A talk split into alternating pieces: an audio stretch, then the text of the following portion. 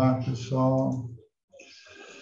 Bom, então, olá, pessoal, tudo bem com vocês? Eu sou o André e é um prazer ter vocês aqui nesse momento nos assistindo e a você também que está aí nos acompanhando no YouTube ou no seu podcast. Estamos começando mais uma resenha semanal do Praticadamente. E para você que está aí nos assistindo ou escutando e está curioso para saber mais sobre uma atividade conhecida como HNV, que significa hipnose não verbal, e o nosso convidado de hoje vai nos explicar como a HNV, essa técnica fascinante, pode ser usada na terapia, desmascarando algumas emoções até então ignoradas por muitos terapeutas, né? E então fique ligado nessa resenha, porque teremos nada mais, nada menos um convidado especial que é o Gogo Neto.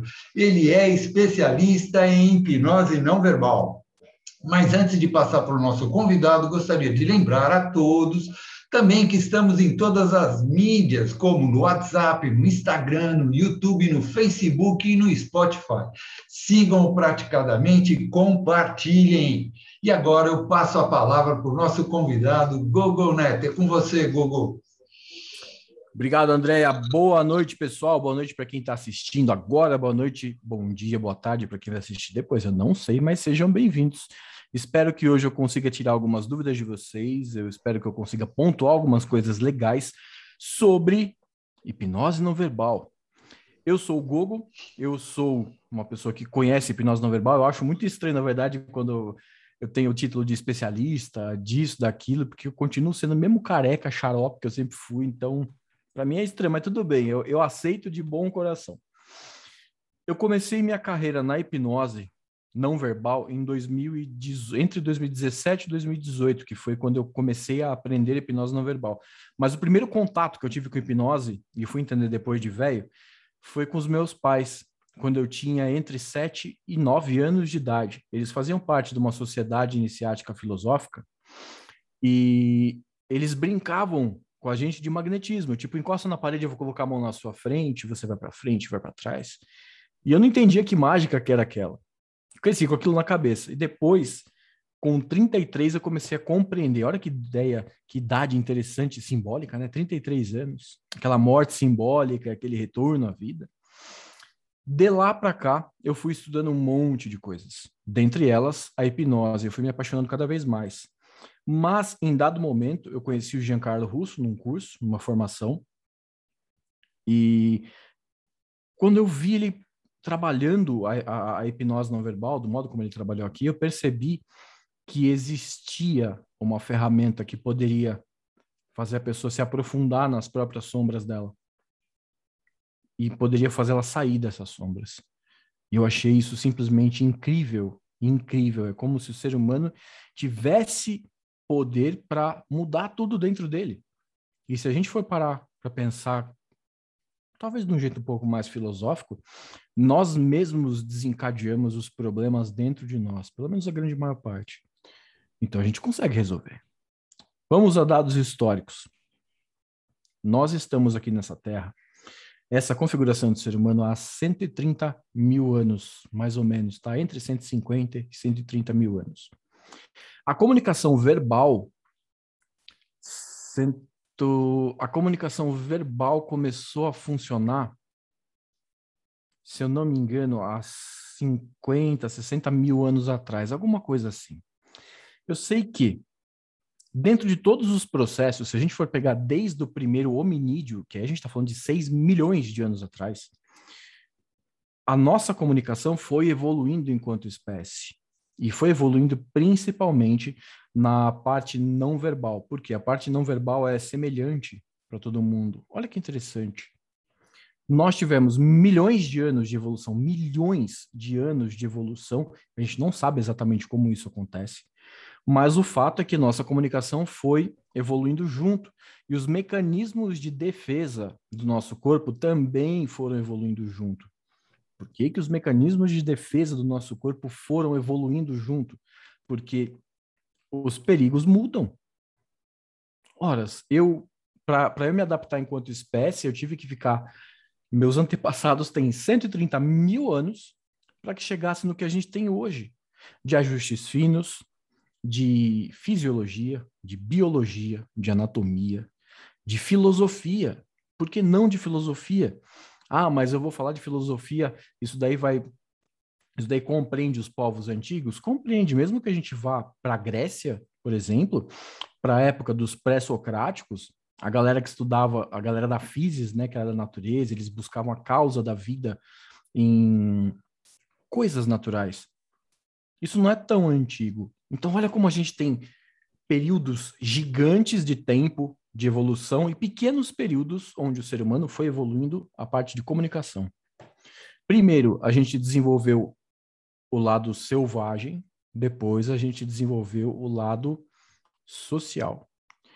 E nós, enquanto Homo sapiens, só sobrevivemos aos outros hominídeos porque nós somos seres sociais.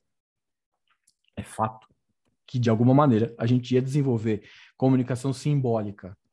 A simbologia ia se transformar em comunicação verbal para que a gente pudesse ter um sistema de comunicação mais efetivo.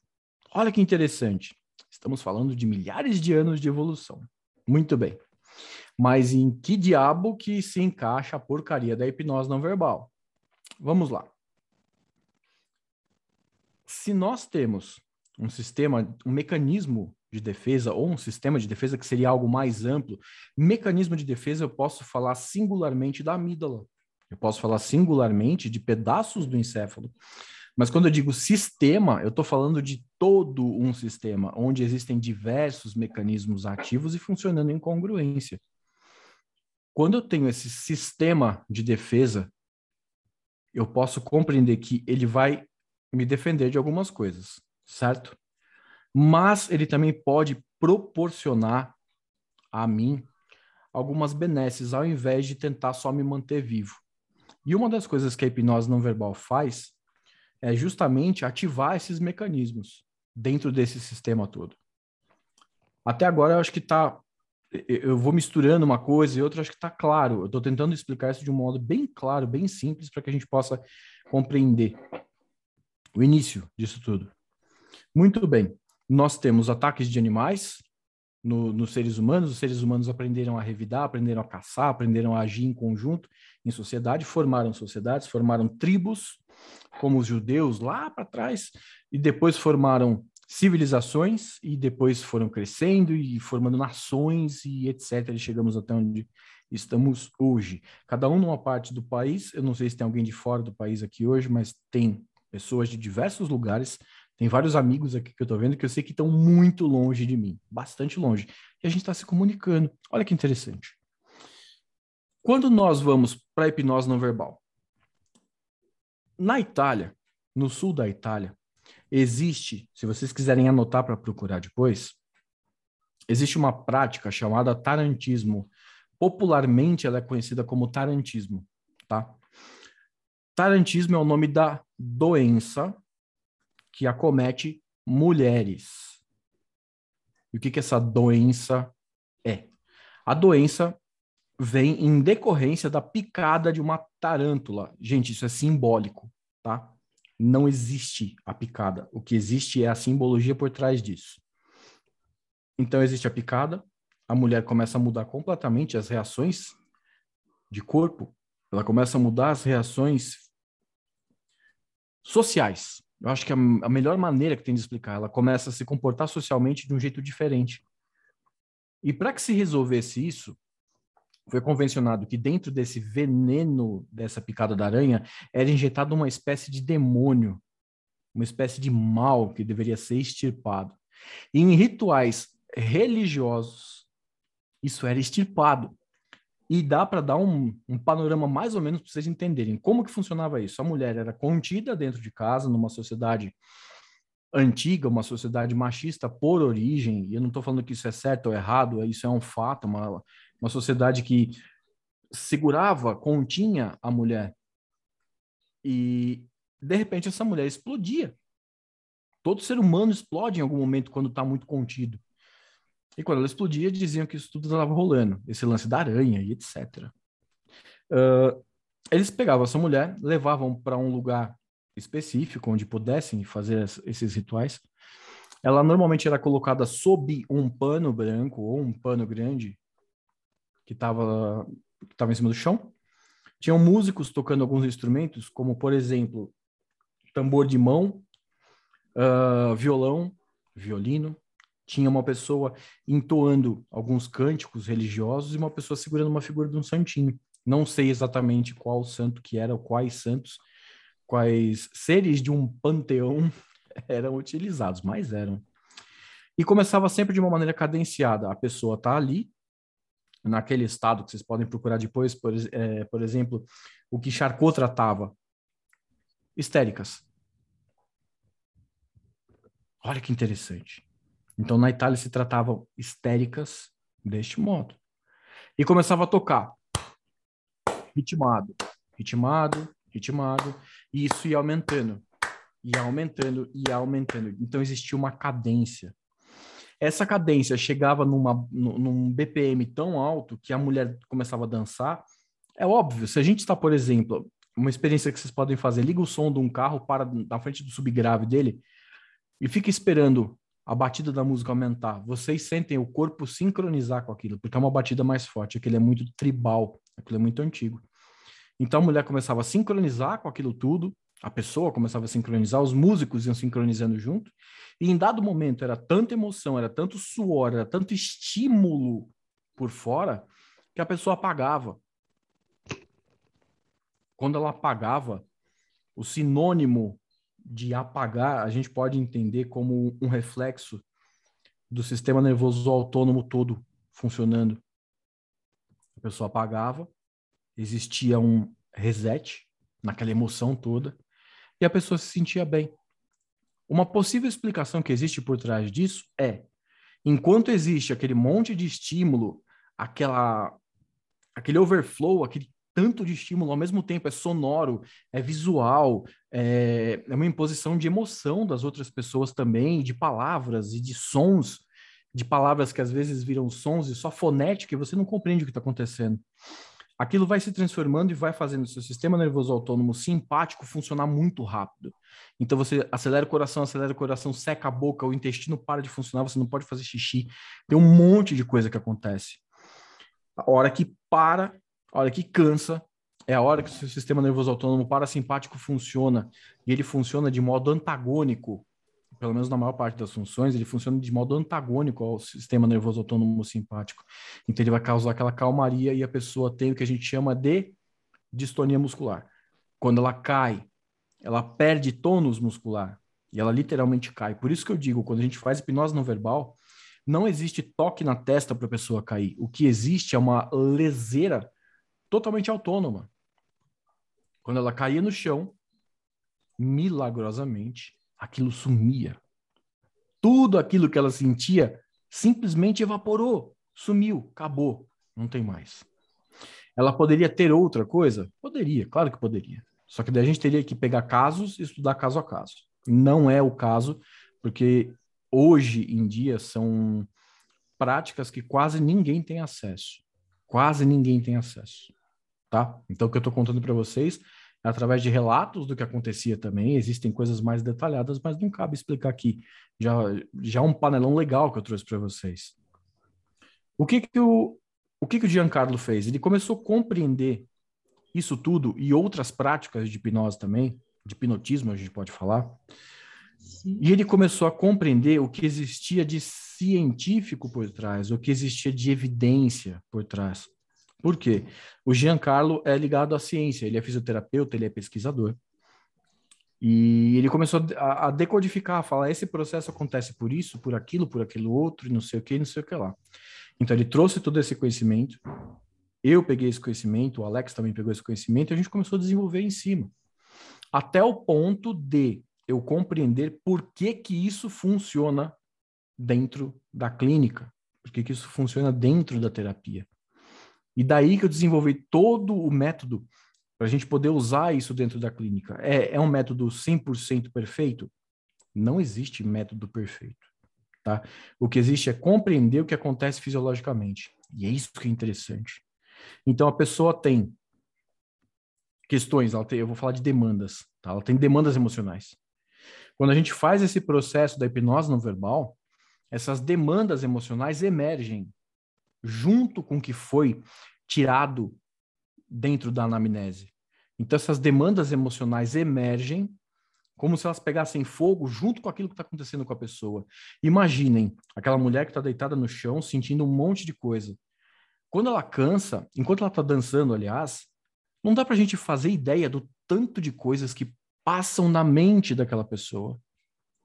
Não dá para saber. E a mesma coisa que acontece com o paciente que vai passar pelo processo de hipnose não verbal. A gente sabe o começo do que vai acontecer. A gente não sabe todas as demandas que vão surgir enquanto ela está no processo.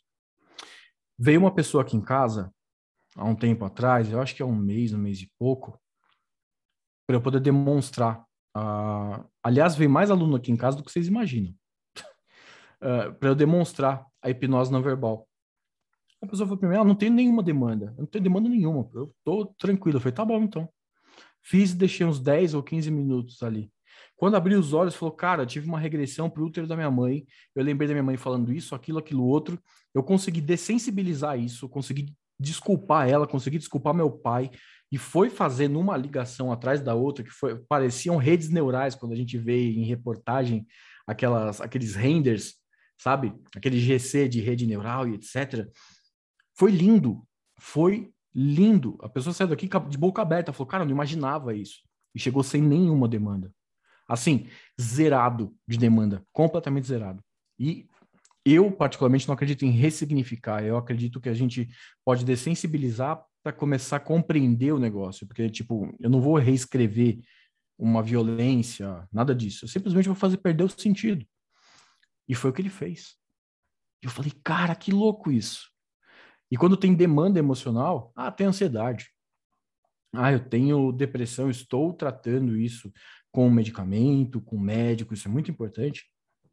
E aí, de repente, a pessoa entende quando que teve o gatilho emocional para poder despertar o tripé da, da depressão e etc, e etc. São coisas que vão acontecendo que ainda hoje, depois de ocupar a posição que eu ocupo, de ter ensinado tanto de gente que eu já ensinei, ter tratado as pessoas que eu já tratei, ainda hoje eu me pego emocionado com as coisas, porque são são casos tão únicos são casos tão bonitos de se ver que eu acho que é muito é, é, muito surreal, é muito fora do normal, sabe? Você vê a pessoa entrar como um bichinho no seu consultório, você faz o processo, você acolhe, você faz o processo, a pessoa sai de lá e ao longo do mês inteiro ela vai tendo ressignificações e ressignificações, porque todo o corpo dela está reagindo àquilo, ele está buscando aquela ele está buscando reordenar aquela quebra de homeostase que teve quando o processo da hipnose não verbal foi feito. Isso é fantástico. Isso é fantástico. O Hugo, que está aqui com a gente, estava na, na última turma lá de Floripa. Não tinha demanda nenhuma. Começou a fazer o processo, tipo, numa boa. Cara, o bicho saiu de lá com um sorriso daqui até aqui, que foi tão lindo de ver. Eu falei, nossa, que bonitinho, cara. Ele, as demandas surgiram para ele e beleza, e funcionou. Eu achei isso lindo. Eu tô dando exemplo porque ele tá aqui, ele já falou. E continua com publicamente. Olha lá. que legal. Que legal. Eu acho isso muito bonito. Eu acho isso muito bonito, de verdade. E não é o Gogo que proporcionou, eu só fui mediador. Eu só fiz o negócio certinho. Eu calibrei certinho. Eu fiz o processo dar certo. E tiveram outras pessoas que o Hugo viu lá que tiveram reações absurdas, assim, cheias de espasmo, cheias de grito, de violência. E quando acabou, nossa, eu tô tão bem. Ah, gente, é, é, é, eu sou apaixonado demais por isso, sério. Talvez por isso que eu possa trazer mais é para vocês. É mágico demais, é. é eu mágico. só posso falar isso, é mágico. Tem embasamento científico? Lógico que tem. tem Mas claro. a magia é essa. A Sônia tá aqui também, a Sônia passou. Sônia é show. Gogo, Deixa eu aproveitar aqui que a, a Aline ela levantou a mão, ela deve estar querendo fazer uma pergunta referente a isso aí, viu? Manda ver, manda ver. Então, é, eu achei interessante porque você falou, é, às vezes a pessoa não tem a demanda e, uhum. é, no caso, a pessoa às vezes tem alguma coisa lá no inconsciente que ela nem lembra, né? E aquilo, é, o, você, a pessoa quando entra nesse estado, a, a, ela vai lá e trabalha isso, não é isso que você está falando? Sim, imagina que é assim, ó, quando a gente fala de inconsciente, subconsciente, hoje, para mim, não. Eu não diferencio mais inconsciente de subconsciente. Eu não vejo como aplicar a, a, a primeira tópica de Freud nisso, mas eu entendo que a gente tem uma consciência a gente tem uma inconsciência. Tudo bem. Dentro dessa inconsciência, aí sim existe todo aquele conteúdo que é recalcado. Quando eu não tenho algum fator que julga, no nosso caso, fisiologicamente, é o córtex pré-frontal, né? Faz parte do neocórtex. Cadê meu cérebrozinho? Vocês enxergam daí, né? Uhum. Essa parte toda aqui, ó, é nova, tá? Essa parte de fora. Essa parte aqui de dentro é uma parte mais antiga. Quando o nosso cérebro começa a ser formado, olha que interessante. Aqui, ó, para continuar, teria a ponte, que é a parte que está aqui no nosso pescoço, né? Na parte de trás. Ele começa a ser formado por aqui, depois forma tudo isso, para depois, até os 24 anos, ele formar tudo isso daqui. Ó. Quando a gente fala de córtex pré-frontal, que vocês vão ouvir eu falando isso às vezes, a gente está falando sobre essa região aqui, ó, que está bem de trás da testa, tá? Essa região aqui é responsável, neste caso especificamente da hipnose não verbal, ela é responsável por julgar o que é certo, o que não é, o que é socialmente aceito, o que não é. Ela tem, é, tem uma função executiva, na verdade. Esse setor do cérebro tem uma função executiva. E é muito interessante porque ele diminui a atividade dele quando a gente vai fazer hipnose não verbal, num ponto que só aquela parte que está no miolinho que eu mostrei para vocês é a parte que funciona mais forte. Lógico, o, o cérebro inteiro, o encéfalo inteiro continua funcionando, não tem algo que pare de funcionar. Mas essa parte emocional fica muito mais evidente. E se eu não tenho dentro de mim alguém que fala assim, não, não, pera, pera, pera, você não pode trazer esse conteúdo porque você vai se machucar. O que, que vai acontecer com o conteúdo que está ali extravasando? Ele vai vir com força. E a hora que ele vem com força, ele vai ser resolvido, porque a pessoa está dotada de todas as ferramentas que ela precisa. Ela tem liberdade para fazer isso. E o mais legal, Lilian, o mais legal disso tudo, não tem nenhum tipo de sugestão do hipnólogo ou do terapeuta. Ou seja, absolutamente todas as resoluções dela são autônomas. Eu tiro completamente a minha responsabilidade sobre dar uma sugestão. Eu não preciso dar sugestão. Tem duas, tem um, dois, três, tem cinco pessoas aqui que viram isso funcionando e não tem sugestão. Nada, nada, nada é, é só para é, complementar, sabe, você está me fazendo assim perceber pelo seguinte: quando é, eu faço atendimento, eu percebo que tem pessoas que às vezes eu atendo, ela até quer resolver o problema dela, mas ela uhum. não quer ver o problema, né? Porque aquilo hum. dói, porque tem uma série de situações, e aí você percebe que a pessoa não está preparada. E você vai ter que fazer todo um processo é, é, de adaptação para ela se preparar e resolver. E, e, tem pessoas que já vêm meio que preparada, que você mal faz um, um, um trabalho e ela já, né? É, assim, a minha percepção é que com a hipnose não verbal, a pessoa, às vezes, apesar dela aparentemente não estar preparada, ela vai num estado tal que aquele, aquele, aquele problema, aquela situação consegue ser trabalhada. É, é isso? Estou percebendo certo? Ou, ou ela sim, tem ainda sim. que sim fazer todo um, um processo longo aí para chegar nesse não, estado? Não, não precisa de processo longo, não, pelo seguinte. É assim, ó. Eu só quero deixar uma coisa clara, porque daqui a pouco vira meme e as pessoas vão falar assim: ah, é, voltou naquele negócio de fazer tratamento com uma sessão só. Não, não é isso. Não, eu, entendi, eu tô entendendo o que você está falando. É, não, mas é que isso daqui vai ficar, isso daqui vai ficar gravado, depois entendi, vai vir alguém é. vai pegar só uma é, partinha. É, com certeza, é. Aí pega uma partinha e acha que é isso, né? É, mas é assim, ó, a, a pessoa, o que eu procuro entender, Lilian, é o seguinte: se eu tenho uma questão que não é uma questão cognitiva, ou seja, é uma questão que eu realmente não consegui trazer ainda à consciência. Existe uma tendência forte de que essa questão, essa demanda, surja espontaneamente, tá?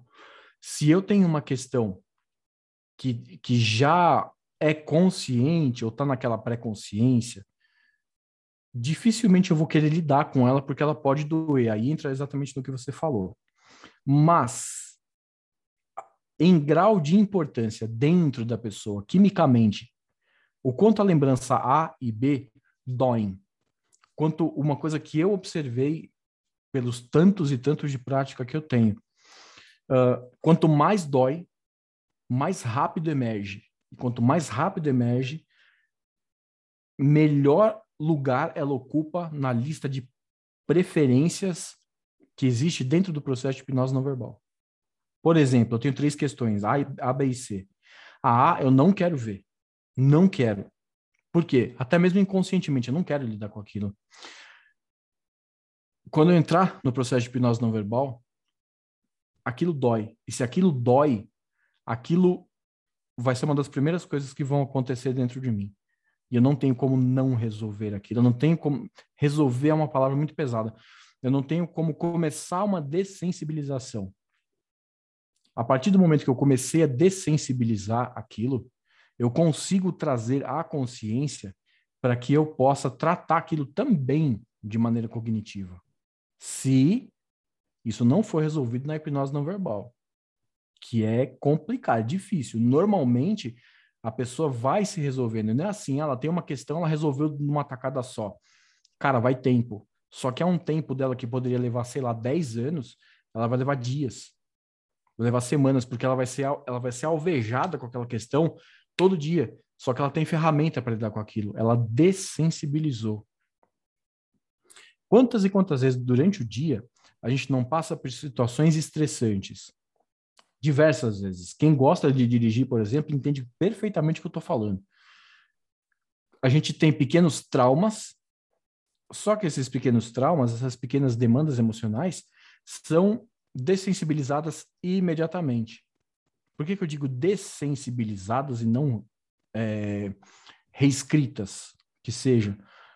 Porque a gente consegue guardar uma referência daquilo dessensibilizado, eu entendo que se um motoqueiro está passando do meu lado a 120 por hora, eu estou 80, ele vai passar do lado direito, eu provavelmente não vou conseguir enxergar.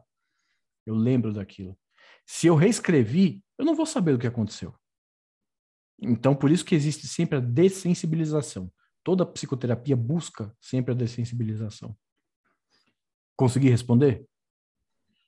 Gogo, Gogo é o Durante aqui. Eu queria pegar uma Fala aí, nessa pegar uma carona nessa daí. É, pelo que a gente está entendendo, tá? a pessoa que entra no, no, estado de no estado de hipnose não verbal, ela o, o organismo procura ver é, procura ver aquilo que, que mais precisa ser curado, né? Você falou aí o A, B e o C. Tá? Isso.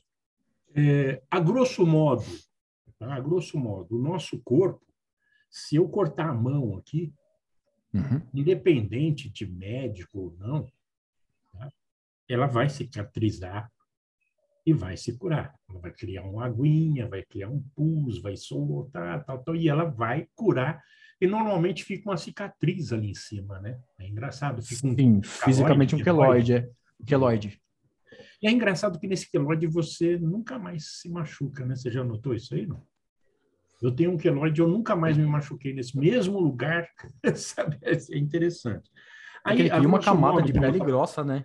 É, a, a, a, grosso modo, como eu estou falando, da mesma forma que o corpo hum. físico tem a capacidade de se auto, é, de se auto é, curar, Regular. né? Tá?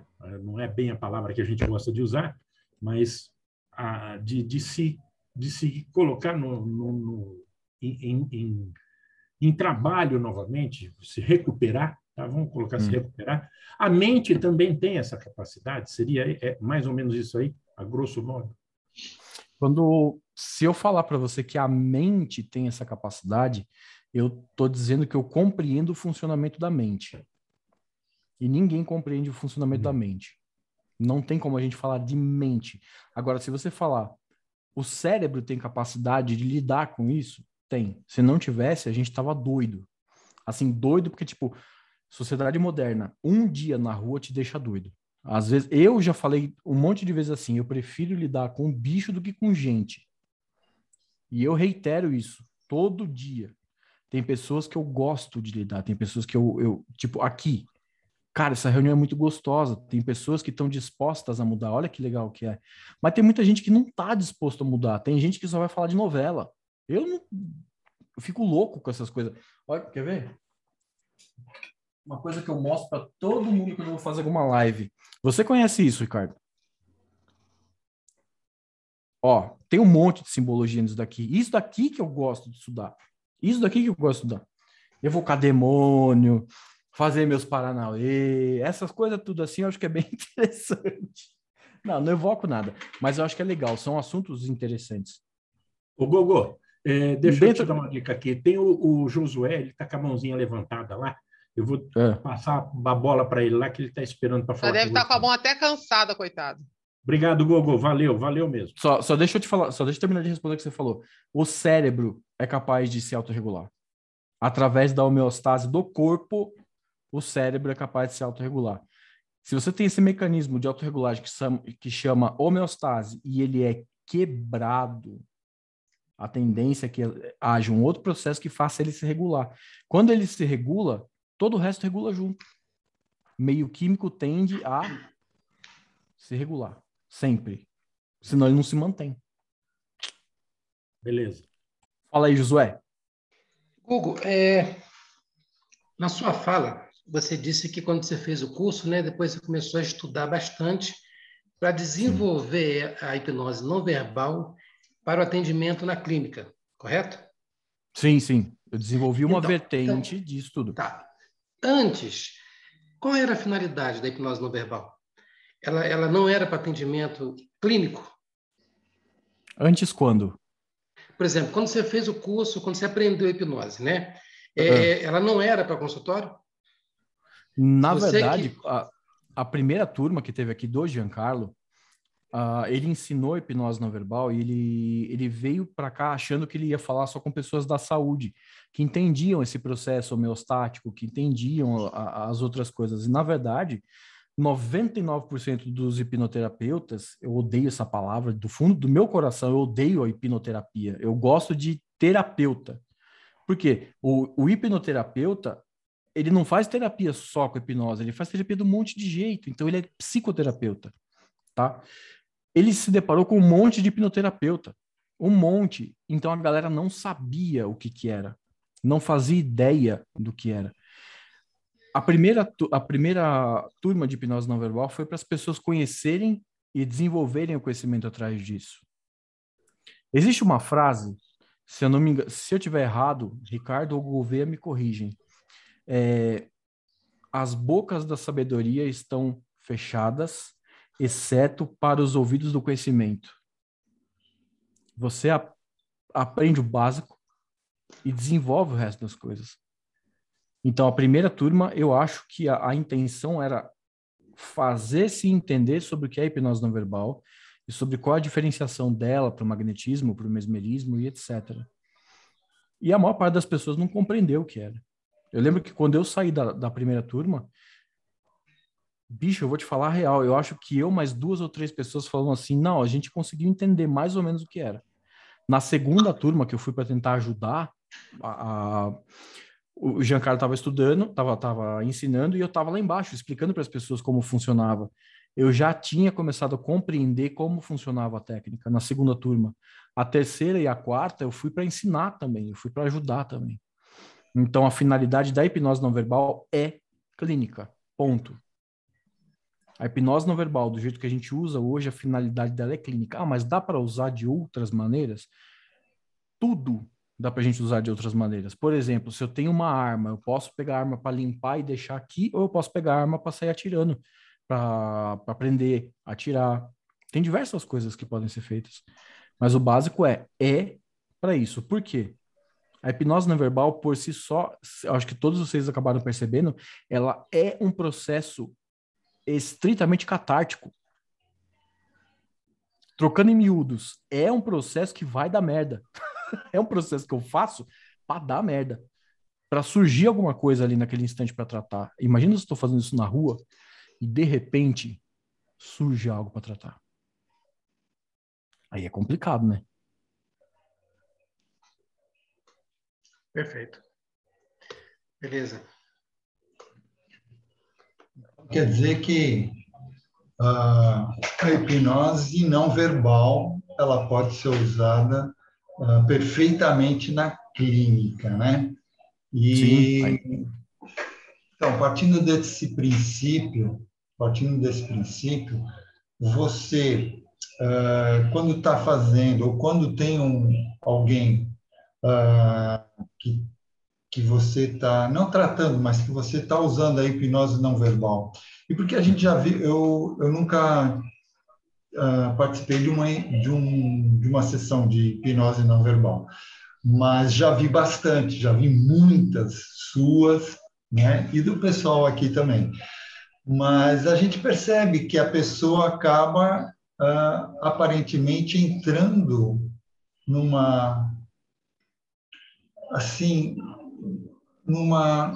Parece que ela está debatendo com ela mesma, não é? Internamente. Sim. Tá. Quando que você percebe que, por exemplo, já é o suficiente? Ou essa pessoa vai vir uh, sair daquele transe que ela está, né? Da hipnose não verbal, uhum. sozinha? Ou é você que vai tirar ela? Como é que é feita nessa parte? Vamos lá. Existem as duas, as duas maneiras, e talvez existam até hum. outras maneiras que a gente ainda não conseguiu compreender. Mas existe a maneira que eu acabo fazendo a imersão da pessoa, e existe a maneira que aqui eu prefiro, que eu deixo ela ali no processo inteiro. Como eu vou saber que já deu o tempo do processo? Quando a gente começa a fazer o processo da hipnose não verbal, os dois minutos, três primeiros, dois, três primeiros minutos, Uh, normalmente, tá? Eu vou dizer para você, sei lá, 70% das pessoas não esboçam muitas reações. E com, é, com reações eu digo pequenos espasmos, uh, reações de corpo e etc. Mas depois que passa esse tempo, elas esboçam muita reação. E aí eu vou deixando aquilo acontecer. Não é simplesmente como uma vez eu fui numa aula e falaram isso tirando sarro de mim. Ah, o Gogo é, o Gogo é igual padre, ele não quer saber o que que é. Padre não, é pastor. Ele não quer saber o que que é. Ele joga a pessoa lá e deixa. Eu falei, não, não é isso não. não mas nem de longe é isso. Eu tô constantemente ali com a pessoa. Eu tô calibrando a pessoa constantemente. Quando eu digo calibrar, eu vou dar um exemplo muito pífio, mas não vai ter como vocês esquecerem isso. Nunca mais. Se você pega um bife e joga na frigideira, você não tem que ficar vigiando, senão o bife queima. O que, que você está percebendo do bife? A diferença de textura, a diferença de cheiro, a diferença de cor, não tá? Quando ele fica no ponto que você quer, compreende cheiro, compreende uh, aparência. Você vai pegar o bife, vai tirar de lá, vai deixar descansar cinco minutos e depois vai comer. Não é? Quando a pessoa está no processo de hipnose não verbal, a gente fica constantemente observando a pessoa.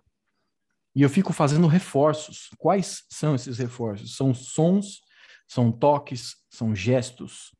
A gente trabalha muito quando a pessoa está dentro do, do processo, a gente trabalha muito tassésica, que é a linguagem dos toques, e a gente trabalha muito a paralinguagem ou paralinguística, que é uma linguagem não verbal, uma linguagem onde a gente simplesmente emite sons diversos e etc. E você vai percebendo na pessoa a diferença do que você está causando de estímulo. Vamos convencionar uma coisa para ficar mais fácil para vocês. Estímulo é tudo que é externo e causa mudança interna, tá?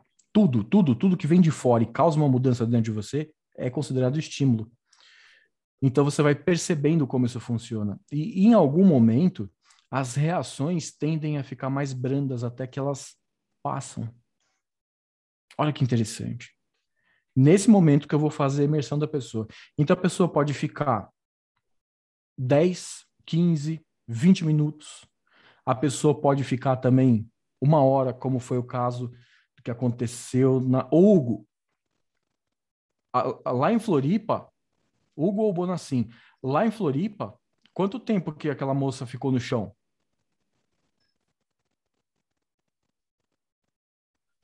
Vamos ver se alguém, se algum dos dois lembra. Se eu não me engano, ela ficou uns 40 minutos. É, eu ia dizer em torno de 35 a 40 minutos. Que ela ficou no chão sem ser tocada, né? Isso. Então, e depois disso, depois dela ficar no chão, obrigado, Hugo. Depois dela ficar no chão, no processo, ela começou a ter um outro tipo de reação. Ela abriu os olhos alucinando. Olha que interessante. Ela fez a transferência imediata para uma figura que estava próxima, inclusive estava próxima do Hugo, lá, se eu não me engano, estava do lado, né? Fez uma transferência absurda, como se aquela pessoa fosse o violentador, e começou a falar para ele. E falar, e falar, e falar, e falar, e falar, e falar. E ficou mais 40 minutos naquilo. E a gente só observando. No final, ela saiu de lá sem culpa nenhuma. Aquilo sem, sem nenhum medo de errar. Aquilo foi um dos processos mais bonitos que eu já vi na minha vida. Porque ela desceu até o inferno e subiu até o céu depois. Aquilo foi muito foda.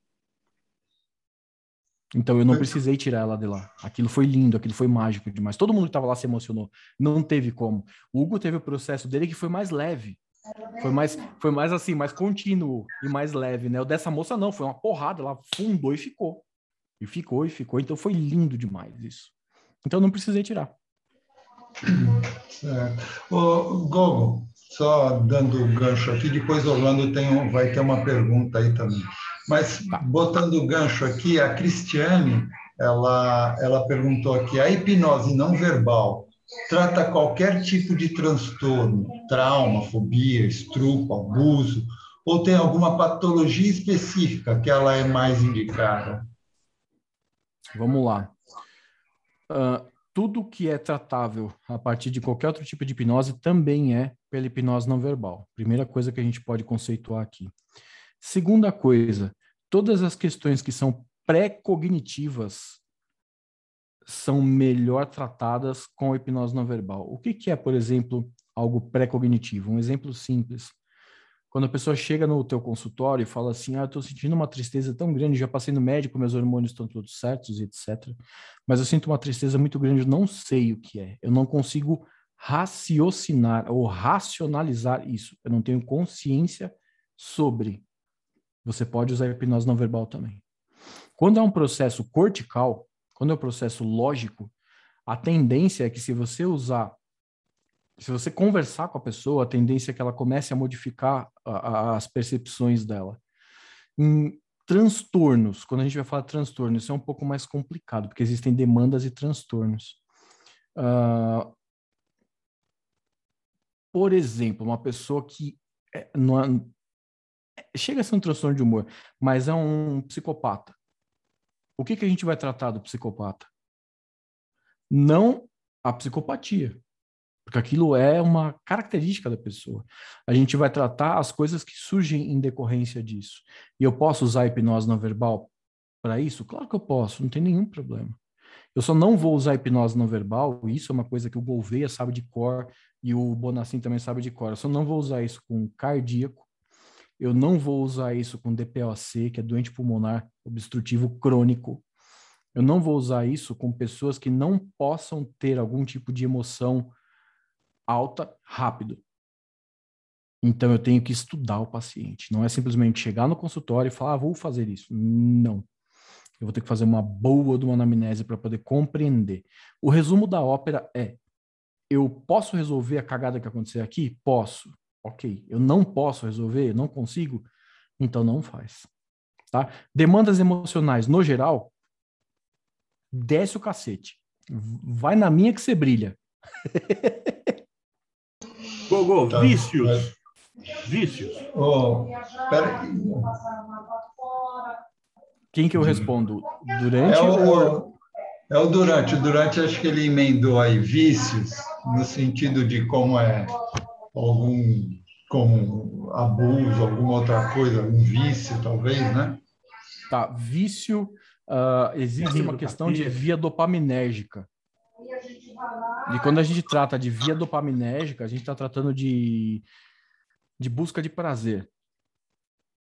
Existe dentro do seu cérebro um lugarzinho chamado núcleo accumbens e ele é responsável por esse prazer da, que a gente sente em decorrência do uso da via dopaminérgica. Quando você tem um prazer X, a tendência é que ele busque esse prazer de novo. Eu vou falar para você da pornografia, por exemplo, tá? Uma pessoa que usa bastante pornografia, ela vai tendo, ao longo da sua vida, você vai tendo a utilização da dopamina de maneira intermitente, tá? Então ela vai e volta, vai e volta, vai e volta, vai e volta. Eu não me lembro ao certo o nome desse uso da dopamina pelo seu corpo. Quando você começa a causar picos frequentes de prazer, frequentes mesmo de prazer, tipo, todo dia eu preciso daquilo. Ao invés de você ter esse tipo de variação que é normal da dopamina, você, daqui do ponto zero o 9 aqui, que é onde ela vai e volta, você vai aumentar o limiar de uso disso. Então você precisa sempre de mais, sempre de mais e de mais e de mais. Então, eu não consigo tratar vícios só com a hipnose não verbal. Isso é um fato. Eu preciso tratar o vício com uh, ou com TCC ou com algum outro tipo de abordagem, mas que seja cognitivo. Eu preciso ter consciência daquilo para começar a modificar aquilo. Não é algo que é inconsciente, entende? Eu preciso de consciência. Perfeito, Gogo. Orlando aí tá na fila aí, ó. Fala aí, Orlando. Boa noite, boa noite a todos, boa noite, Gogo. É, em relação à hipnose não verbal, eu gostaria de saber o seguinte: eu sou dentista, eu hum. aplico hum. muito a hipnose verbal, né? Eu trabalho muito com hipnose verbal no consultório, para extrações, uhum. para endodontia, para periodontia e cirurgias normal. Eu tenho como aplicar isso, a hipnose não verbal, para esses tipos de procedimentos cirúrgicos, por exemplo, um tratamento de canal, uma extração do terceiro molar, por exemplo, uma frenectomia, alguma coisa nesse sentido? Eu acredito que tenha. A primeira coisa que vai acontecer é que você vai diminuir a injeção de drogas para diminuir sensação, ou de opioide, no caso de você precisar usar, você vai diminuir o uso disso. Então, tem um benefício para o paciente. Eu posso usar só a hipnose não verbal? Vai depender muito do paciente. Muito. Existem os hipnófilos, que a gente chama de. Como que é? Nem, eu não lembro nem o nome mais que chama, cara. O pessoal que entra mais fácil no processo de hipnose, os sonambúlicos. É, o nome correto é, é hipnófilo existem os hipnófilos que vão aderir muito mais fácil a qualquer tipo de processo, inclusive o processo de hipnose não verbal. Existem as pessoas que têm uma certa resistência, você deve pegar direto. Tipo, a pessoa entra no consultório, ouviu o barulho da maquininha, uh, acabou. Fecha que não passa nem agulha, você não consegue fazer mais nada. Você vai conseguir ótimos resultados, mas eu acredito no uso misto. Dentro de consultório, eu acredito em uso misto. Por quê? Pensa comigo. Você vai fazer uma cirurgia pequena. Tá? Uma cirurgia de distração, por exemplo. E se a pessoa começa a despertar no meio e ela não tem nenhum tipo de reforço para compreender que aquele aquele estímulo do som da maquininha ou aquele tremor leve que dá na cabeça quando tá quando você está cortando o dente deve ser compreendido pelo corpo dela como algo mais anestésico. Eu acredito que sim, dá para usar muito, vai facilitar muito sua vida, mas você precisa estar tá pronto para também dar sugestões. E aí uma coisa que é interessante. Enquanto você está no processo de hipnose não verbal e a pessoa apaga, dependendo de como você fizer isso, a pessoa literalmente vai apagar. Ela vai apagar, você vai conseguir fazer todo o procedimento. Se ela começa a emergir, você tem que ter a velocidade, você que eu digo todos nós, tem que ter a velocidade que você já tem hoje por já usar a hipnose verbal dentro do consultório. Então você viu que está saindo, você já vai parar imediatamente, vai fazer algum tipo de reforço na mão, no braço e vai vir com comando verbal. Porque ela está saindo do processo subcortical da hipnose não verbal e entrando na, na corticalização do processo todo. Ela está começando a compreender aquilo de novo. Tá. Então, a... Eu, a, a, a, dúvida também é em relação assim, como eu, eu, eu só sei fazer, eu vou fazer o curso agora aí, mas uhum. eu só sei fazer a, a verbal. É, no caso, por exemplo, eu coloco o paciente no estado hipnótico, no caso, eu faço uma, dou, dou uma indução numa, situação da verbal. Então, se eu não entrar na verbal, mesmo entrar na verbal e logo em seguida eu posso fazer alguma coisa é, em relação a não verbal. Mas como que eu vou dar o comando para o paciente, de, já que ele está naquele estado? Por exemplo, uhum. abertura de boca. Eu preciso que ele abra a boca. Como que ele fica. Vou... Ele fica. Como você vai vou... fazer com a mão. Tá. A pessoa está com a boca fechada. Você fez o processo de hipnose não verbal. Você vai pegar a boca e vai abrir.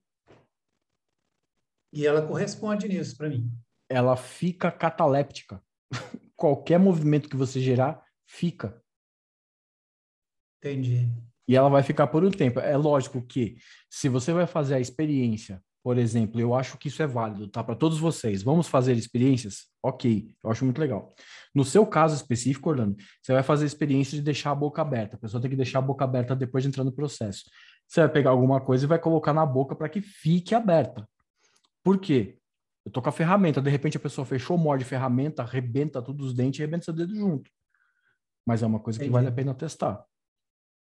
Tá. Eu testaria. É, esse, eu sei que esse, eu... inclusive, eu já faço algum procedimento nisso aí. Eu coloco, às vezes, um calço é, mandibular e aí hum. a pessoa fica com a boia, ela não consegue fechar a boca mesmo.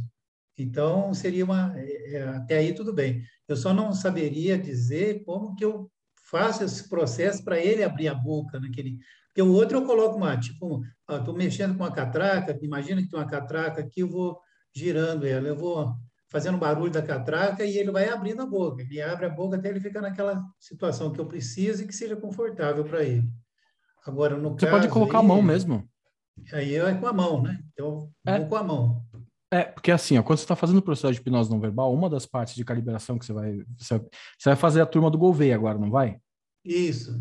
Então, Pô. você vai perceber que existem alguns toques que a gente dá, por exemplo, quando a gente vai ensinar lugares que não pode tocar. No seu caso, não, no seu caso precisa, tá? Esse da boca, especificamente. Você toca na boca da pessoa e a boca abre. De fazer isso, ó. Sem força, sem nada. A boca da pessoa abre. Então, para você conseguir abrir a boca da pessoa, é muito fácil. É mais, eu diria que é mais fácil você, do que você pedir para abrir, porque não tem mais tônus muscular. Ah, mas aqui é uma, é uma musculatura que fica em, em repouso, ela é uma musculatura que fica fechada. Ela não tem tônus nenhum, cara. Nada daqui, nada. Você vai conseguir manipular o que você quiser. Valeu, Tudo que você quiser. Valeu, respondeu. Obrigado. Viu? Imagina, cara. E aí, que mais temos de perguntas?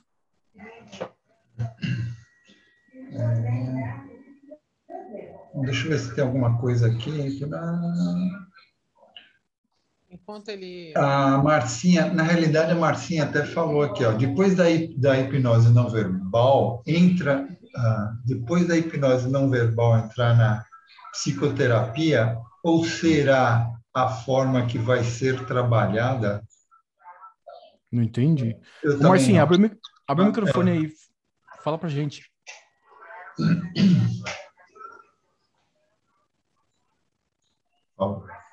Oi. É. Na hora a pergunta era tipo, uh, quando se vai trabalhar com a, com a, hipnose não verbal, se necessariamente precisa, é, é, ela vai abrir uh, o processo para hipnoterapia, psicoterapia, ou pode ser isolada, trabalhada de forma isolada? Você pode usar, tem muita, cara, tem muita gente que começa a usar a hipnose não verbal como se fosse só uma indução, tá? Depois de compreender isso tudo que eu tô falando para vocês, o legal é que vocês vão entender que ela pode e deve ser usada como hipnose não verbal. Existem poucas pessoas no mundo que fazem o processo todo, todo o processo, de modo não verbal. Eu sou uma delas. O Giancarlo é outra. E existem alguns italianos também que fazem isso. Mas, no geral, o que é muito importante ensinar é que os trainers também, Gouveia, o Bonassinho, que eles ensinam também, é que, primeiro, o processo da hipnose não verbal por si só pode ser feito isolado. Como que eu vou fazer isso isolado? A pessoa vai chegar no meu consultório, eu vou fazer a anamnese, e da anamnese eu vou fazer o processo de hipnose não verbal em dado momento.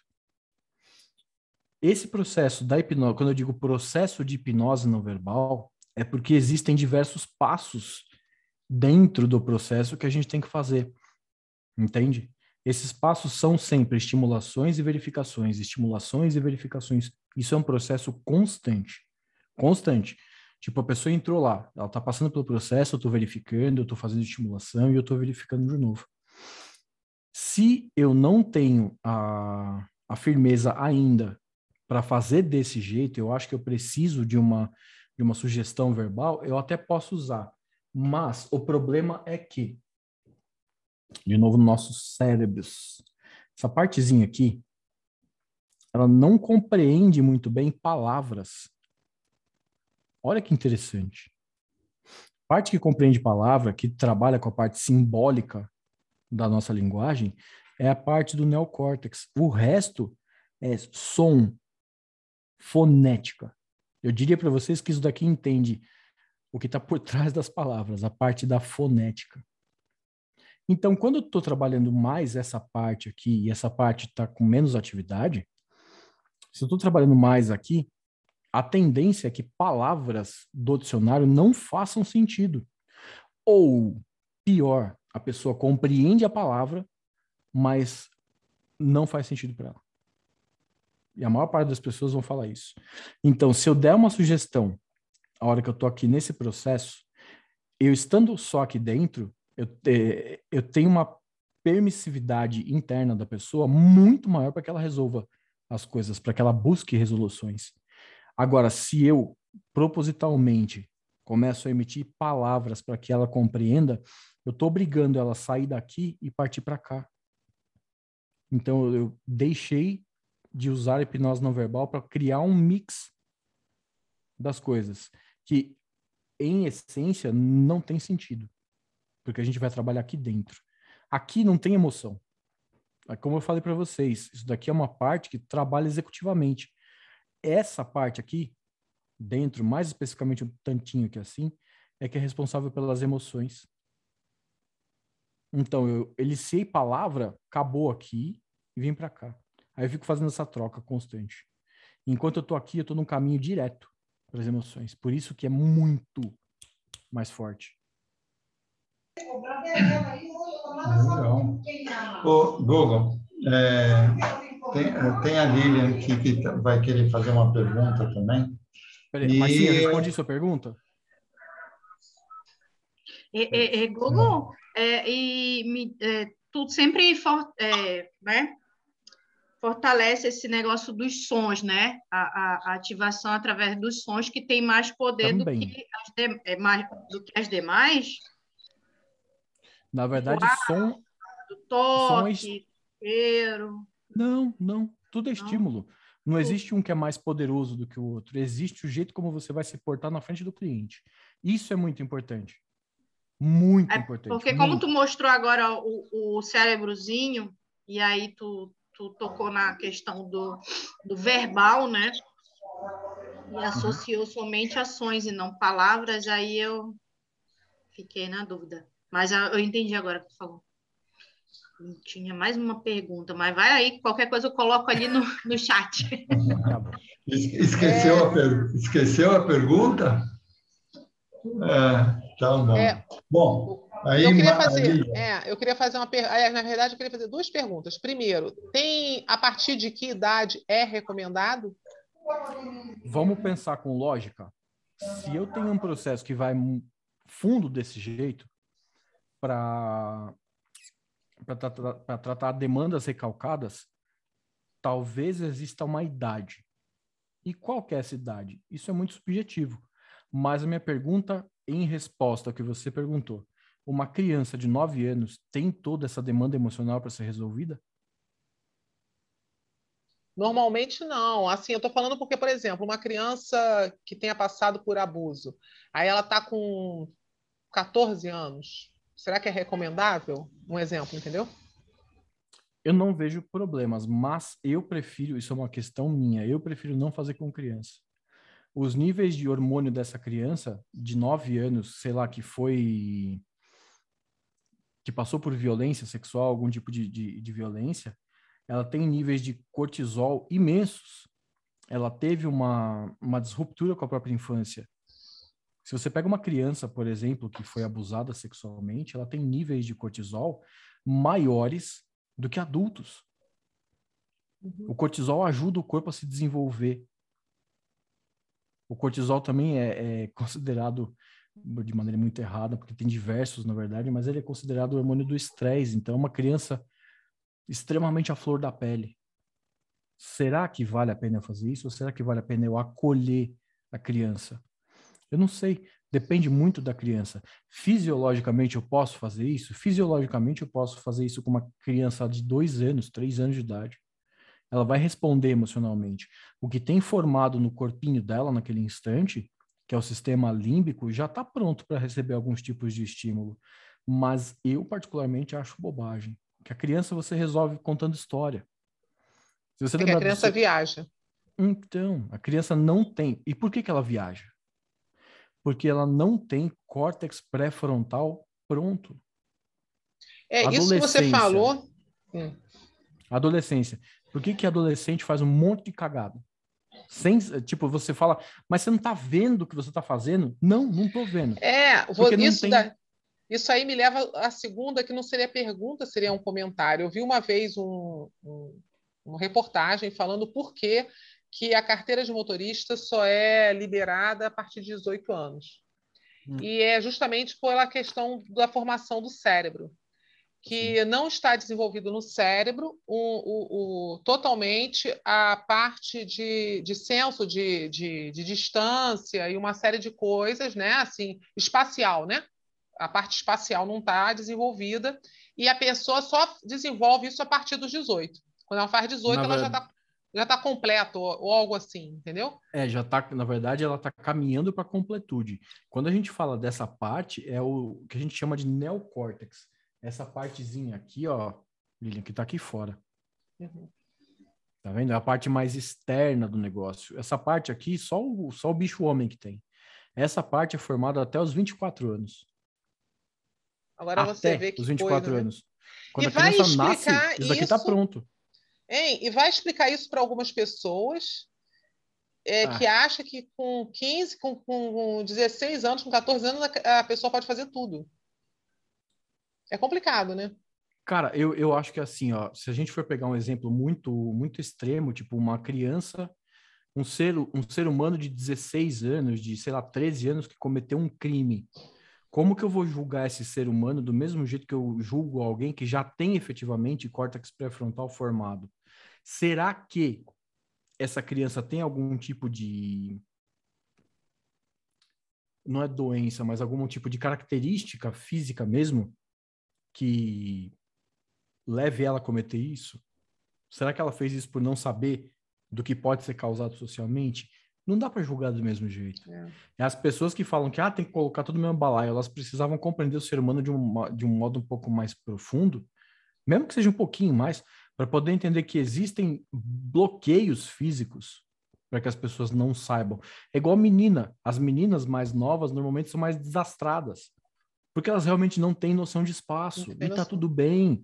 Quando fica mais velha, quando forma o córtex pré-frontal, todo esse neocórtex, isso muda pra caramba. Tem gente que não, tem gente que não muda, tem gente que vive roxo. tem gente que não, tem gente que muda pra caramba. Eu andava de bicicleta, eu caía de bicicleta, me ralava inteiro quando era moleque. Depois eu comecei a dirigir moto de 300 quilos, nunca me acidentei, nunca. Eu vivia roxa, eu, eu, eu cresci muito rápido para minha idade. É. Eu vivia esbarrando, quebrando, eu, eu, eu, fazia assim, já derrubava alguma coisa, fazia assim.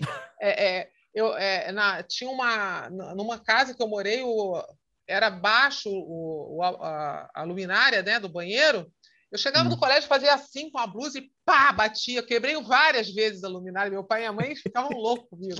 Né? É, mas não é então, culpa, assim, é que a gente não enxerga. Normal. É, não tem dimensão da, da né? Sim. Ah, viu, Gogo? Ah, o Bonacin, ele fez uma, uma pergunta aqui, mais ou menos, eu não entendi direito, mas ele diz aqui, por que, por que na, na, na não verbal, principalmente, de, principalmente dentro do diencéfalo, que é o nosso centro primário de processamentos sensoriais e autônomos, por isso os sons causam uma maior modulação que a parte verbal, por exemplo. Eu acho que ele quis, acho que quando você estava falando, uhum. até antes do cérebro aí você estava dizendo da idade, né? É, isso daqui, é. a curto, a, a, a, curtíssimo modo, isso daqui, tá, o diencéfalo, que isso daqui não entende palavra. O que entende palavra é isso. Por que, que eu não uso palavras? Porque aqui não vai funcionar direito. Ponto. Vai funcionar? É, então, Google, vai porque isso daqui, porque isso daqui não foi desligado completamente. De modo algum. Aliás, gente, se vocês ouvirem alguém falando que o córtex pré-frontal foi desligado para a amígdala funcionar, você pergunta para a pessoa se ela matou o outro, porque a única maneira disso daqui parar de funcionar é quando alguém morre. fala aí, Bonacim, abre o microfone, fala aí.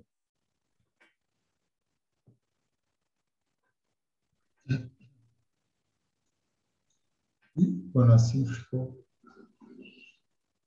Então, deixa eu só emendar aqui. A, na realidade, quando você estava falando também, a Vani botou aqui, que ela botou como exemplo, né? pode ser colocado o meu exemplo de dor e sofrimento, Gogo.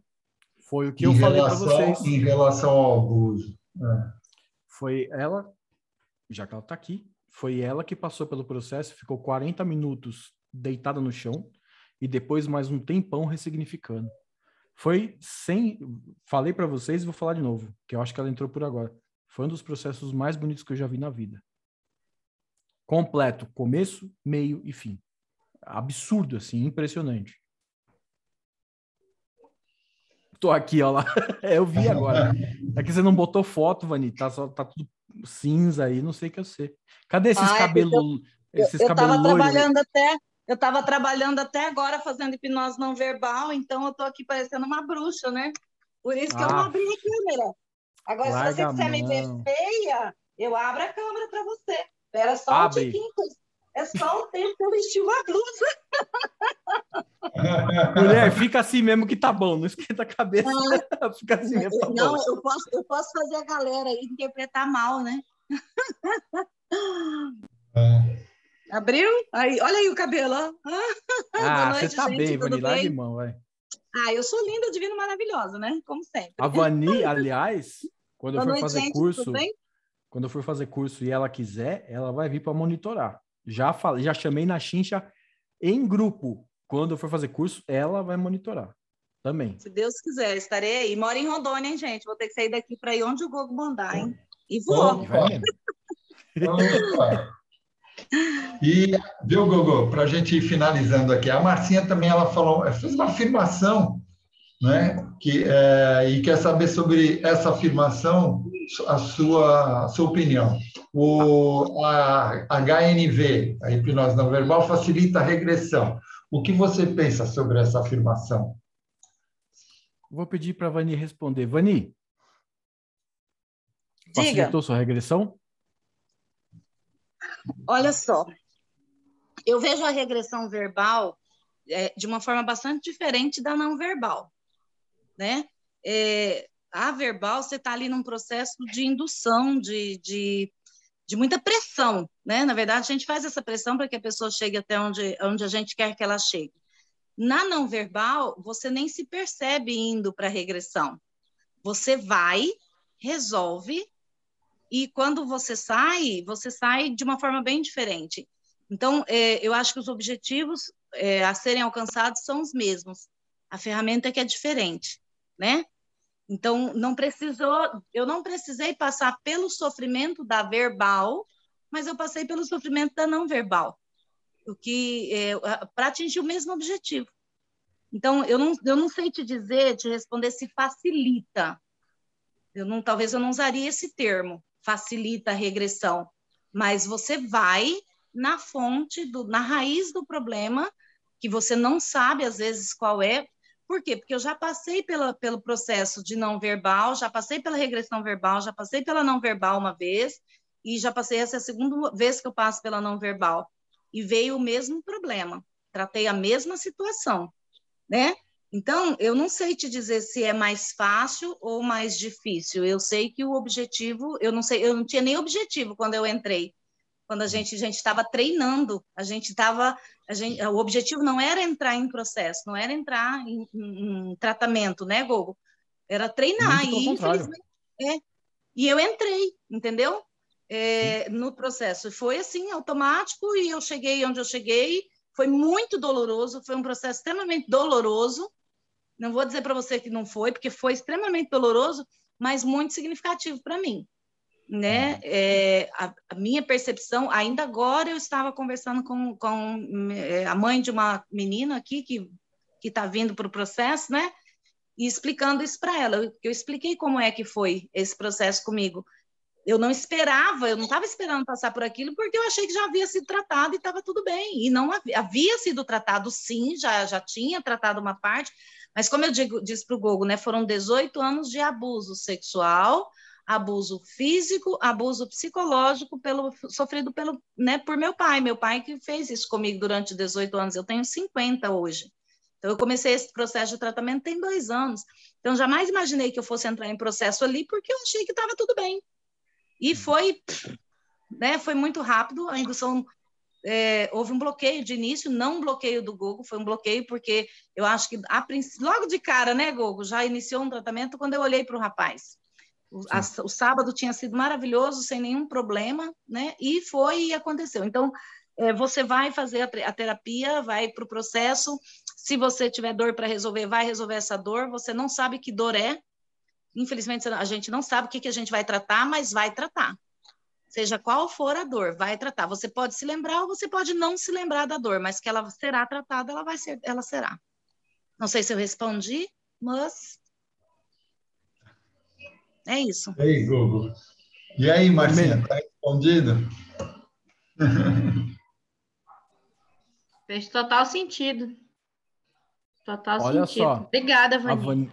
A Vani estava na minha frente quando a gente estava lá em, em Floripa eu fui fazer uma prática de demonstração com ela.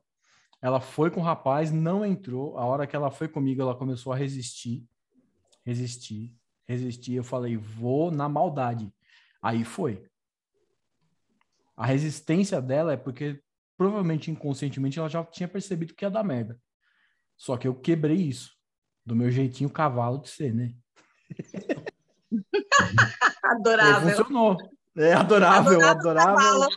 Adorável, adorável, cavalo cascudo. André, é, desculpa, é que tem uma pergunta da Cristiane que eu achei assim importante. Eu posso ler ela aqui? Por ela botou assim, ela botou assim, Gogo, o protocolo da não verbal tem quantas sessões em média? É, não existe protocolo. Eu não trabalho com protocolo, eu acho o protocolo horroroso, horrível, horrendo. Não tem protocolo. O que existe é a terapia, é a psicoterapia. É o que você vai fechar com a pessoa um mês, e você vai ouvir a pessoa, você vai conversar com a pessoa, você vai propor ferramentas para que ela use, você vai propor ferramentas para que ela use no dia a dia também. Você vai usar as ferramentas dentro da psicoterapia, e é um trabalho que tem que ser feito em conjunto ao longo de tempo. Eu, não, eu, eu já cheguei a trabalhar eu acho que eu já cheguei a comentar com vocês numa das outras lives que eu fiz. Eu cheguei a, a cobrar R$ 1.600 por sessão. Há muito tempo atrás. E eu achava que uma sessão ia ajudar demais a pessoa. E talvez ela nem precisasse da segunda e da terceira. E eu quebrei a cara. Porque eu vi que vinha uma demanda, vinha outra, vinha outra, vinha outra. Eu falei, não, isso não está certo. Quanto mais eu me afundava na hipnose não verbal, mais eu percebi que as pessoas precisam de acolhimento. E não funciona. Não existe protocolo, de verdade. Não tem protocolo. Existe você escolher a ferramenta para usar no momento certo. Obrigado, José. Eu tinha pulado mesmo. E pior que eu tinha visto, eu esque... acabei esquecendo. Mas, completando, lá vem a Marcinha perguntando: Qual o perfil do, do cliente que procura? Porque já que não tem protocolo, né? Às vezes até o perfil você também não tem um cliente que está indo procurar hipnose não verbal, eu acredito eu, né? Mas ela pergunta qual é o perfil do cliente que procura a hipnose não verbal? Como ocorre a captação? Visto que tem conceitos mais diferentes ainda de uma terapia convencional, né? Ou tá. hipnoterapia convencional. Tá. Se Deus quiser, no final dessa, dessa live, vocês não vão falar mais hipnoterapia, porque eu vou, vou fazer macumba para vocês não. não falarem hipnoterapia, vocês vão falar terapia. Terapia, é. Então, ó, é, não existe um público-alvo, até porque as pessoas que procuram a gente, elas procuram por conta da dor, elas não querem saber que técnica que vai ser usada. Quem me procura pela hipnose não verbal são terapeutas, que sabem que é a minha área de especialidade. E aí eu acabo ensinando, acabo mostrando como funciona, acabo fazendo o processo e etc.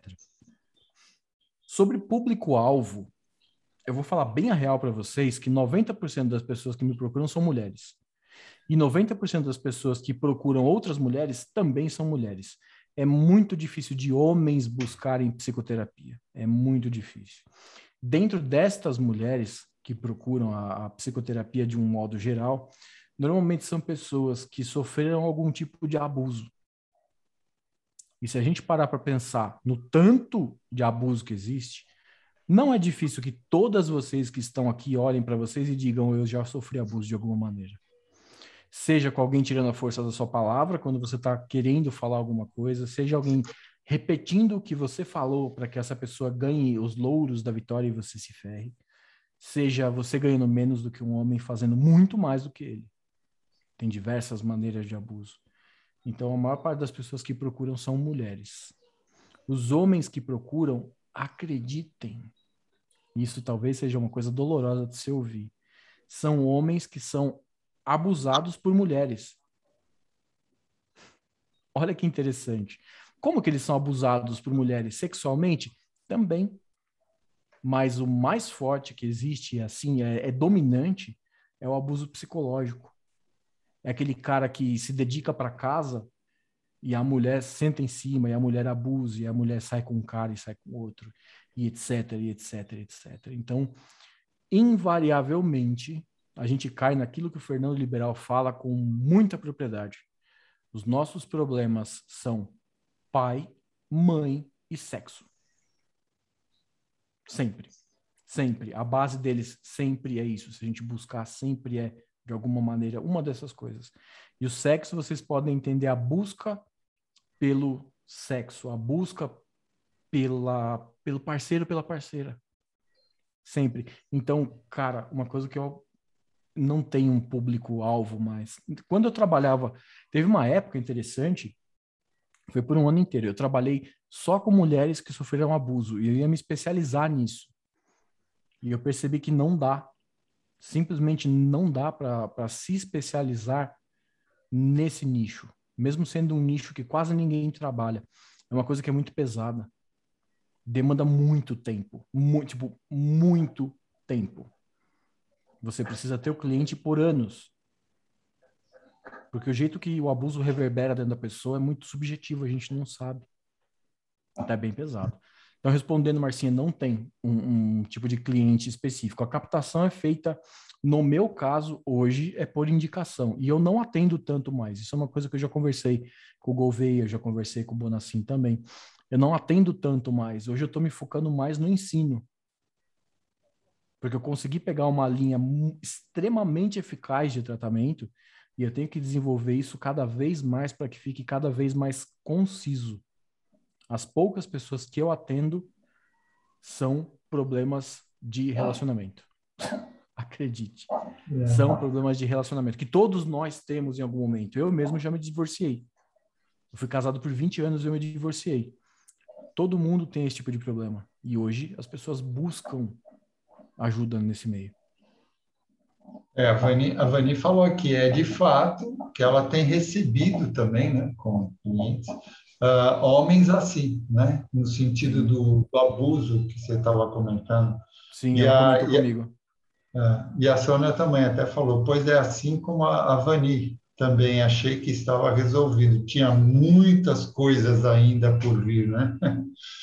A, tava, a as duas estavam. Cara, sabe uma coisa que foi legal? Isso acho que vale comentar aqui também. Eu fiz o processo com a Vani. A Sônia ficou bastante mexida com isso. Ela foi lá fora, tomou um café, tomou uma água. Depois que a Vani saiu do processo, a Sônia entrou sozinha. Sabe quem que guiou o processo da Sônia? A Vani. foi lindo de ver, foi lindo. Eu falei, gente, que coisa bonita. Na hora, na lata, ali, na aula. Para, não, eu, ela, eu, a Vani e a Sônia não tivemos horário de almoço. A gente teve que pedir pro pessoal trazer coisa pra gente comer. A Vani foi lá, assumiu. Você vai lá? Manda ver. E eu fiquei só observando. Falei, gente, que foda. Que pessoa que eu ajudei aqui. Que pessoas, na verdade, né? Foi muito bonito. É. Bom, para finalizar aqui, a última perguntinha, depois eu quero que você abra, vou, a gente vai abrir o espaço para você falar sobre o teu curso, tá? Mas a última pergunta... Cedo. Do jeito que está indo, você vai finalizar só amanhã, tá? Não, a gente continua aqui. Eu só vou finalizar a gravação, mas a gente continua. Eu estou vendo isso. Tá, mas a, a, a, a última pergunta é, como você estava falando do tratamento e acabou falando também aqui da própria Vani, da Sônia e tudo mais, uh, é como que a Marcinha perguntou, como você sabe que está sendo tratado é depois da sessão que termina? Que, como é que você sabe que foi tratado isso? Você não sabe. Aí que está a grande mágica, você não sabe. Você trouxe uma emoção aquela emoção deveria ser tratada naquele instante. Não é raro de acontecer da pessoa começar a, a reconciliar aquilo, desensibilizar, mas desensibilizar outras 10 coisas ao mesmo tempo. Não é raro de acontecer, muito pelo contrário. Então, existe existe o contrato. A pessoa te buscou, por exemplo, por ansiedade. Você vai ajudar ela na ansiedade em X sessões, e aí é prerrogativa de cada um daqui. Você vai ajudar ela com ansiedade? Vai. O foco é ansiedade? É. Mas você não sabe que vai ser resolvido junto. Como que eu sei que aquilo foi resolvido? Qual é a única métrica, o único parâmetro lógico que eu posso usar? A verificação posterior. Mas não é logo após a sessão. Com a Vani, por exemplo, eu fiz isso, com a Sônia eu fiz isso. Eu liguei para elas no dia seguinte para saber como elas estavam. O Hugo já estava de boa, a gente conversou no dia mesmo, a gente foi conversando até a porta e depois eu encontrei eles.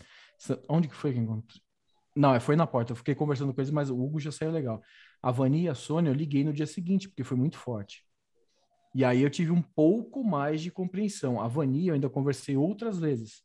Até o dia que ela me mandou um áudio, muito, um vídeo muito bonito falando das mudanças. Eu falei, agora sim. E não foi no dia seguinte, não. Foram dias depois.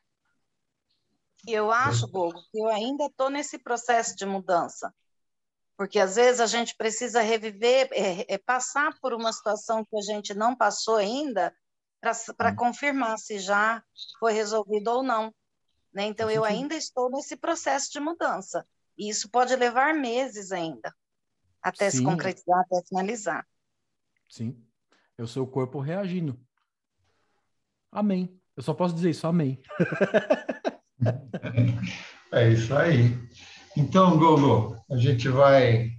Vamos, vamos finalizar aqui a nossa, nossa gravação. Eu vou pedir para você, antes de eu finalizar aqui, de você passar seu, seus endereços, o seu teu curso, sua, a fazer o seu merchante aí. E depois a gente fica aqui, porque eu vou fazer uma perguntinha para você, que a Cristiane comentou aqui, quem quiser vai poder saber depois quando fizer o curso, ou quem quiser ficar aqui, aí o Google vai explicar, que é justamente sobre o âmbito de valores, se a sessão do não verbal pode ser cobrada em termos da sessão do, do clínico, né? Como é que fica? Mas isso você vai responder depois.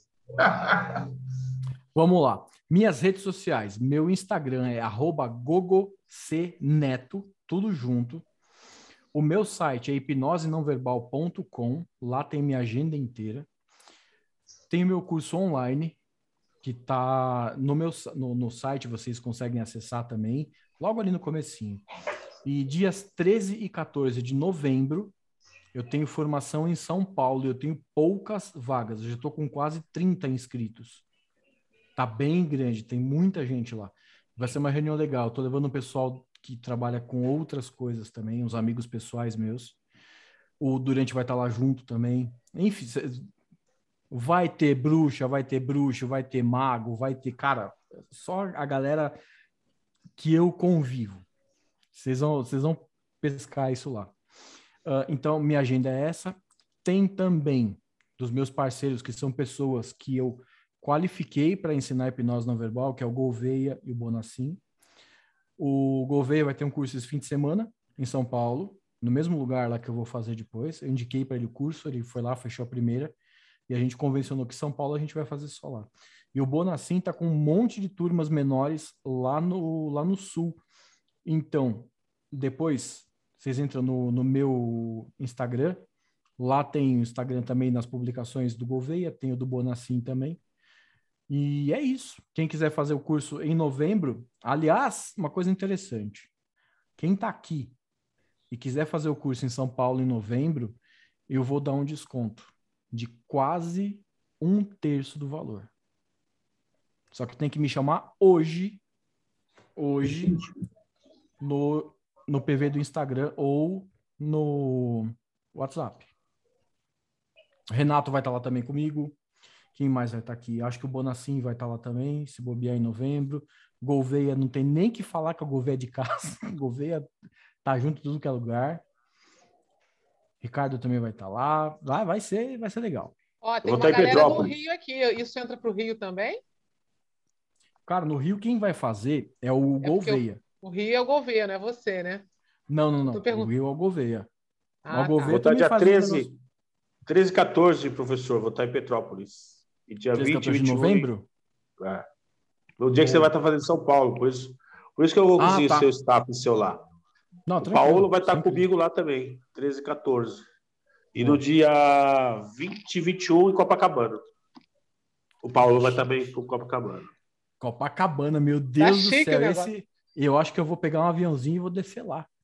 Então, eu falei, eu falei para a Lília isso aí. Porque pertinho tá, da praia. A Lília que está organizando para a gente aí também. Hotel pertinho da praia. E aí eu falei para o Gol, com certeza o Gol vai nessa aí. Talvez sim, talvez eu fique numa casa de uma amiga lá da Renata. Isso é, isso é bacana, galera, isso é legal. É. Muito bem, é isso. Minhas redes sociais são arroba o resto tá tudo lá, todas as agendas estão lá. Vocês daqui têm desconto no meu curso. Não vou falar o valor aqui, porque depois vem aqueles zumbi que fica na internet, é, cobra tanto, cobra tanto. Vocês me chamam, eu falo o valor. Mas quem vai fazer aqui sabe que o desconto é grande. É isso aí. Não fala mesmo, porque depois vai ficar gravado e depois o pessoal vai falar, ah, mas você falou que era tanto. Depois eu vou cobrar igual, depois eu vou cobrar igual a Omni, aí o pessoal vai falar assim, não, era mil e reais. Isso aí. Verdade, eu fiz a Omni. Oh, Jesus. Oh, tá vendo? então, gente, é isso aí. Pessoal, Estamos aqui, então, uh, encerrando mais uma resenha e espero que vocês tenham gostado. A gente tá, vai agradecer imensamente esse nosso convidado, Gogo Neto, e a todos aqui presentes também, e a você que está aí no seu podcast, nos ouvindo, e também a você nos assistindo no YouTube. Já deu seu like? Dê seu like e se inscreva no canal e aperte o sininho para receber os nossos vídeos mais recentes. Assim você vai colaborar para o canal crescer cada vez mais. E antes de finalizar, só quero lembrar também que sigam a gente lá no, no Instagram do Praticadamente, também para receberem os comunicados de nossas próximas resenhas que vamos ter por aí. Então, Vamos nos despedindo e a gente se vê na nossa próxima resenha do Praticadamente. Até lá, pessoal!